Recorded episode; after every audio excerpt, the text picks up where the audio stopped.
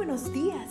Gracias por estar con nosotros en este bendecido día. Ven y juntos aprendamos y realicemos el estudio de nuestro matinal titulado Nuestro maravilloso Dios. Te invitamos a recorrer con nosotros las promesas que el Señor tiene para ti el día de hoy. 9 de julio. También hijos de Dios, este recibe a los pecadores y come con ellos. Lucas 15.1. Los escribas y fariseos pronunciaron las palabras de nuestro texto de hoy, estaban muy molestos con Jesús. ¿Qué los molestaba tanto? Al menos dos cosas. Primero, que Jesús se juntara con una simpatía tan visible con los parías de la sociedad. Palabras de vida del Gran Maestro, capítulo 15, página 144.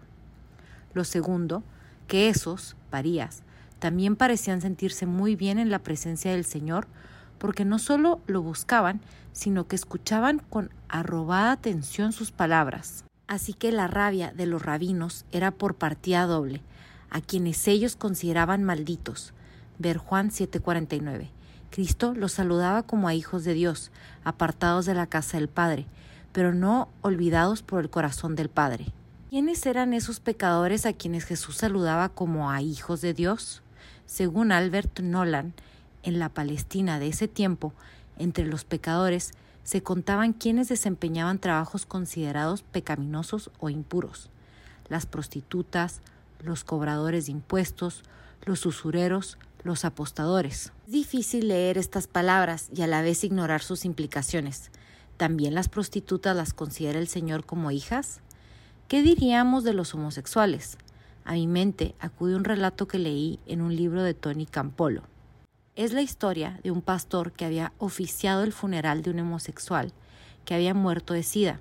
Cuenta este pastor que al sepelio acudieron unos 25 a 30 amigos del fallecido, al parecer todos homosexuales, por la forma como vestían. Al concluir el servicio en el cementerio, ya él se retiraba del lugar cuando notó que ninguno de los presentes se movía. Entonces les preguntó si había algo más que podía hacer por ellos.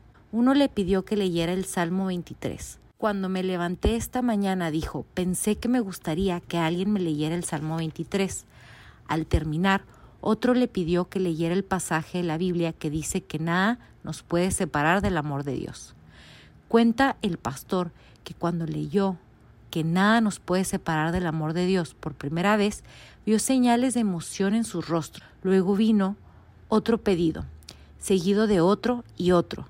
Durante casi una hora el pastor estuvo leyendo los pasajes bíblicos favoritos de este grupo de homosexuales. Mientras leía este relato, no pude evitar que se me hiciera un nudo en la garganta.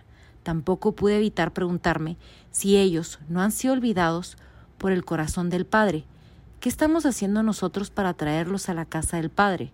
¿No son también hijos de Dios?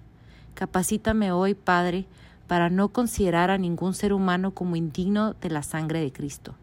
¿Quién soy yo para condenar a quienes tú llamas hijos? Cada día gracias.